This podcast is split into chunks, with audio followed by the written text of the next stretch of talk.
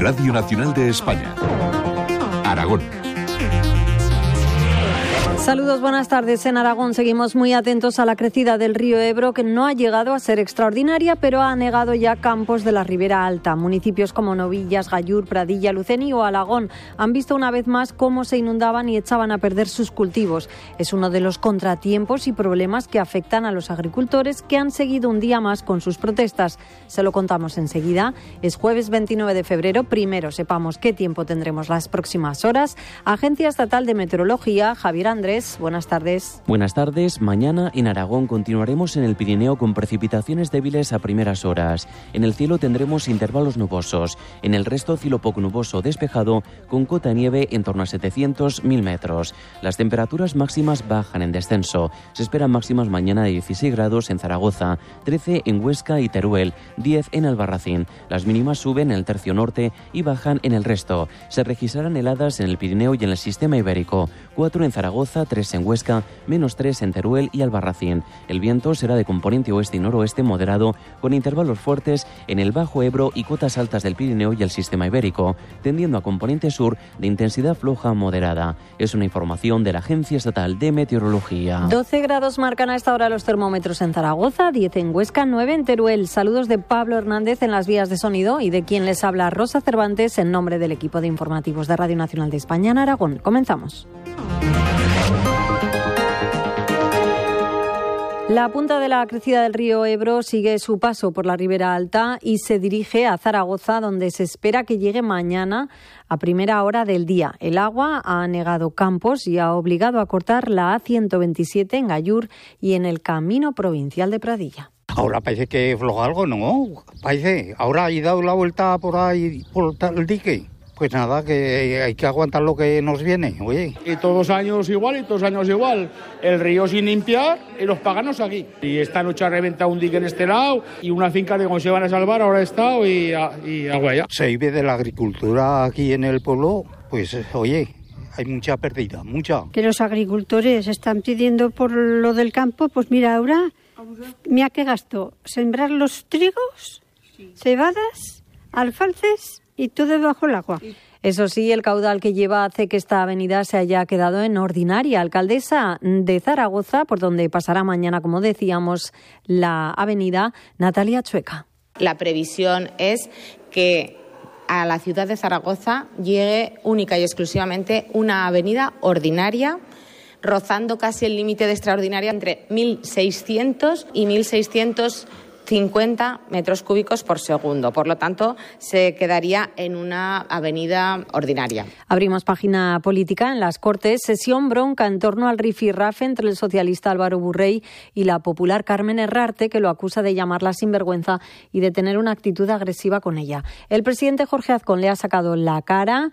Las declaraciones de la bancada popular han enfadado al grupo socialista que ha abandonado el hemiciclo, salvo el diputado Darío Villagrasa y la portavoz Maite Pérez, que ha replicado al presidente. Sí, yo creo que usted es un machista y creo que tuvo una, una agresión con la señora Rarte. Señor Azcón, mire, usted ejerce de buen machito y lo hace contra esta portavoz.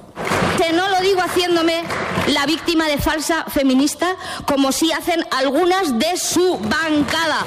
Y mañana seguirá la actividad en las Cortes con una sesión de control al Gobierno que comenzará a las nueve y media de la mañana y contará con seis interpelaciones y 27 preguntas a consejeros del actual Ejecutivo. Y en el Ayuntamiento de Zaragoza también ha habido pleno hoy. Ha aprobado conceder al exalcalde Pedro Santisteve la medalla de oro de la ciudad. Es la máxima distinción que otorga el consistorio. En el mismo pleno han debatido sobre la organización del Mundial 2030. El concejal de urbanismo Víctor Serrano ha explicado que el impacto económico del Mundial en Zaragoza puede suponer un retorno de 30 millones de euros en imagen de ciudad atraer todo ese capital que tiene también que ver con la imagen de ciudad, que va en consonancia con lo que está haciendo este Gobierno, que es situar a Zaragoza entre las ciudades faro no solamente en Europa, sino también entre las ciudades faro en España, con respecto a cuestiones que tienen que ver con la sostenibilidad. Radio Nacional de España, Aragón. 7 y 54 minutos. El Servicio Aragones de Salud aumentará las medidas de seguridad en algunos centros sanitarios después de que el año pasado registrara 722 agresiones, la mayoría de carácter verbal. Son algunas de las conclusiones que deja el informe anual de violencia externa redactado por el Servicio de Prevención del Salud. Detalla que los casos comunicados han aumentado en casi un 50% respecto a 2023. Para María Antonia Contreras, jefa del servicio, es una prueba más de que se están cumpliendo las expectativas. El objetivo principal del salud es aflorar el número de casos que no están siendo comunicadas. Durante hace tres años, incluso durante la pandemia, intentamos que todo se comunicara. Tenemos una campaña de formación en el ámbito pues, de desde el servicio de prevención, también desde los interlocutores policiales sanitarios, fomentando esa, esa, esa comunicación, porque todo lo que no se comunica no se visualiza. Y hoy es el Día Mundial de las Enfermedades Raras, las que tienen una prevalencia menor de cinco casos por cada 10.000 habitantes. En Aragón se estima que hay 90.000 personas que sufren una enfermedad rara poco frecuente o de baja prevalencia. Una de ellas es Eve, de seis años, que tiene displasia ósea metratrópica. Su madre es Alicia Martí. El problema es que no forma bien el hueso, pues con todo lo que ello implica, eh, una escoliosis, una cifosis, las articulaciones no se forman bien, el, músculo no ancla bien en el, en el hueso. Principalmente es una enfermedad del aparato locomotor, una enfermedad del hueso. Por todo lo demás, la niña está perfecta. Lo que pasa es que esto implica una discapacidad del 76%, un grado de dependencia 3, no anda, no se aguanta de pie y es totalmente dependiente de, su padre y de mí y de los abuelos que están totalmente implicados en esto, si no, no sería posible. Y seguimos en ámbito sanitario. El Centro de Salud de Utrillas incorporará en la tercera semana de marzo un nuevo profesional. También recuperará la asistencia a la salud mental y cuenta con pediatra para las revisiones a niños. Lo ha recordado la directora de Atención Primaria del Salud, Pilar Borraz, en una visita hoy a la comarca. Los representantes dicen estar satisfechos. Javier Larraz es el presidente de la comarca Cuencas Mineras. Le hemos transmitido que desde tanto ayuntamientos pertenecientes al centro salud como desde comarca vamos a ser siempre parte de, la solución. Vamos a estar para buscar la solución y no agrandar el problema. La reunión ha sido satisfactoria, salimos con una mentalidad positiva. Momento ahora de conocer la actualidad deportiva. El Casa de Mon femenino puede seguir soñando con un triunfo en Euroliga tras vencer al Mersin turco, subcampeón de Europa.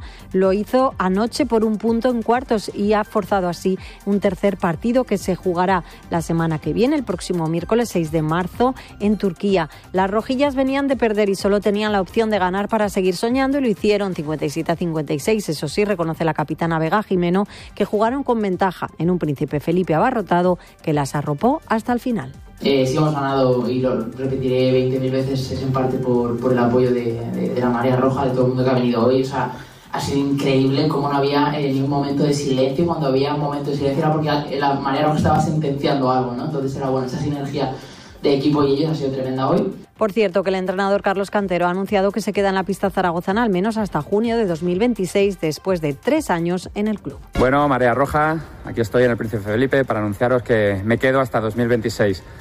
Un placer para mí seguir aquí en, Zaragoza y, nada, nos vemos por el Felipe. Un apunte más de fútbol. La zaragozana Salma Parayuelo se ha proclamado campeona de la Liga de las Naciones con sus compañeras de la selección española tras vencer a Francia.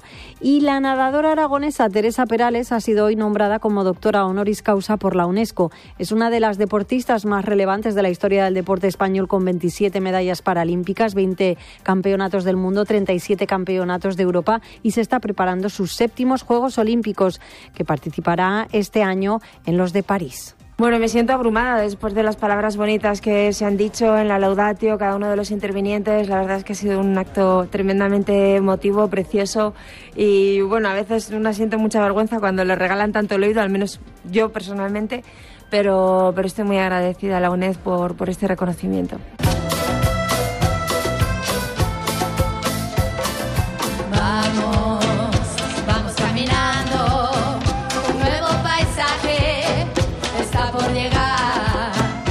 Cerramos con una recomendación musical de la agenda cultural de este jueves 29 de febrero.